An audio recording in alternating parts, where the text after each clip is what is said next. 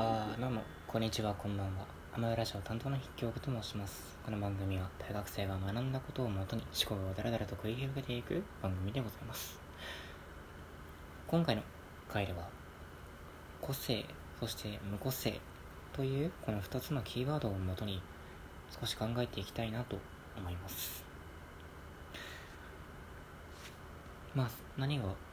疑問に思ったかと言いますとですねえー、まあこう人間のあらゆる活動においてですねこう無個性的であったりもしくは個性的であったりというのはねこう人間のアイデンティティにも関わることでもありますしもちろん活動の軸とかそういったものにも関わってくることかなと思います。でこうなんとなくなんとなくこう考えついたのがですねこう人間の活動というか人間の個性というものを考えた時にどうしても人間はど、えー、かだ。無個性化？もしくは没個性化することを、えー、免れることができないのではないかという、まあ、仮説ですね、まあ、例えばこのラジオトークというアプリ内での、まあ、人間の活動というものを考えてみましょう。なるべく多くの人に見られるようにそのラジオトークではですね例えば名前だったりコンテンツだったり、まあ、人間のその性格というか、うん、そういったもので、まあ、個性を出していく。そちらの方がねなるべく多くのリスナーを得ることが、まあ、できる可能性が高まるのでより個性を出すことをどんどんね人は行っていくのかなと思います。でもこれって実は個性を皆が出そうとする動きというのはラジオトーク単体というかラジオトークという、まあ、アプリ内での活動全体で見てみると皆が皆個性を出そうとする非常に無個性的な動きとも考えることができます。つまり無個性的というのは同一という、ま、同じ意味ですね。皆が個性的であろうとするという点において同じでありそれはつまり無個性的なのではないかという考えですね。まあこれはまあ誰かがね考えているかもしれません。これが分かりにくいという方はある言葉を考えてみましょう。確か誰の言葉か忘れちゃったんですけどある本を読んでいる時にですね、えー、全体は部分の相和ではない。という言葉があります。相和というのは相互の相に、えー、和食の和ですね。つまり全体というものは部分部分を足していった、えー、なんだろうものの結果ではないということです、まあ、少しえー、使い方は違うかもしれないですけど、えー、さっき私が言ったようにみんながみんな個性的な動きをする個性を出そうとすることによってじゃあ全体としての動きが個性的であるというかというと、まあ、そうではないですね。むしろ無個性的な動きになります、えー、全体つまり無個性は部分部分。皆が個性的になろうとする動きの相和足した結果ではないということはまあ、結構わかるこの全体は部分の相和ではないという言葉からもわかることなのではないかなと思いますね。まあとは言ってもやっぱりそれでも個性は皆ね出そうとするものなのでじゃあ一体こう真に個性的な動きは何なのかと考えた時に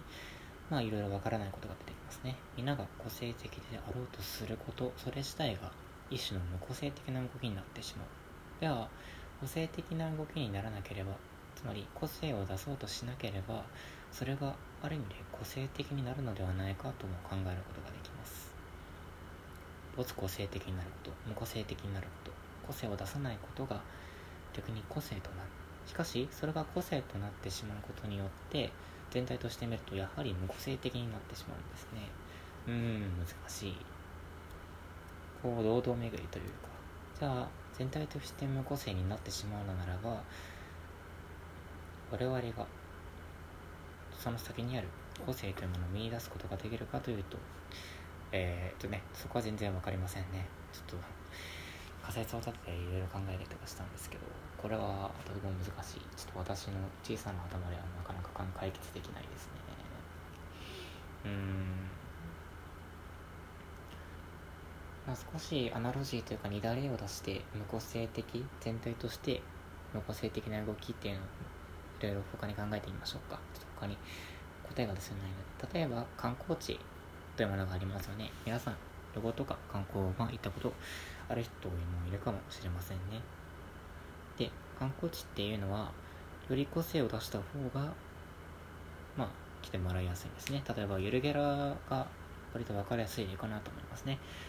ゆるキャラという個性を出そうとすることによって、まあ、そうすることによって観光客がやってくると。そこにしかない名称を食べ物とかうんあとなんだろうな。料理館というかサービスというかね。そういうものをどんどん個性化していくことによって、まあ、観光地は観光地化していくということになります。でもこれは全体として見ると観光地が個性化していくこと既存の何でもない村だったものが観光地化していくことっていうのは結果的に全体が観光地化していくことになるので結局同じ動きしてんじゃん。ということですね。あのブックオフなのに本ねえじゃんっていうふうに言うと個性化してんのに無個性化してんじゃん。っていう感じですわ。うん、難しいですね。ってなると割と大きめの活動においてもみんな無個性化しちゃってるんですね。やっぱり真に個性化することがいかに難しいというかね。結局個性化しているというか我々が個性を持っているというのはまあ本当に他の人が持っていないようなもう自分だけの個性というものは除くとしてもやっぱり真に個性化することは難しいんじゃないかと思いますね。個性化しないという動きを伴ったとしてもそれが個性になってしまうとアウト。なので。うん。ちょっと堂々巡りになっちゃうから。なかなか深い議論ができないまあということで、まあ、皆さんこう人生を巡る巡る？違うな。こう生きている中でね個性化している自分というものがやっぱりあった方がいいかなと考えると思いますがもちろんこのラジオトークの中でねいろいろな活動の中でもしくは大学生としてもしくは就活生としてもしくは会社員というか働く者として、まあ、フリーランスとかいろいろこう活動がある中で自分が個性化すると個性を持つとはどういうことそしてそれが実は無個性化の動きに向かっているものとしたらそれはつまりどういうことを意味するのかということをね考えてみると少しは暇も潰せるのかなと私は思っています。ということで、えー、今日のね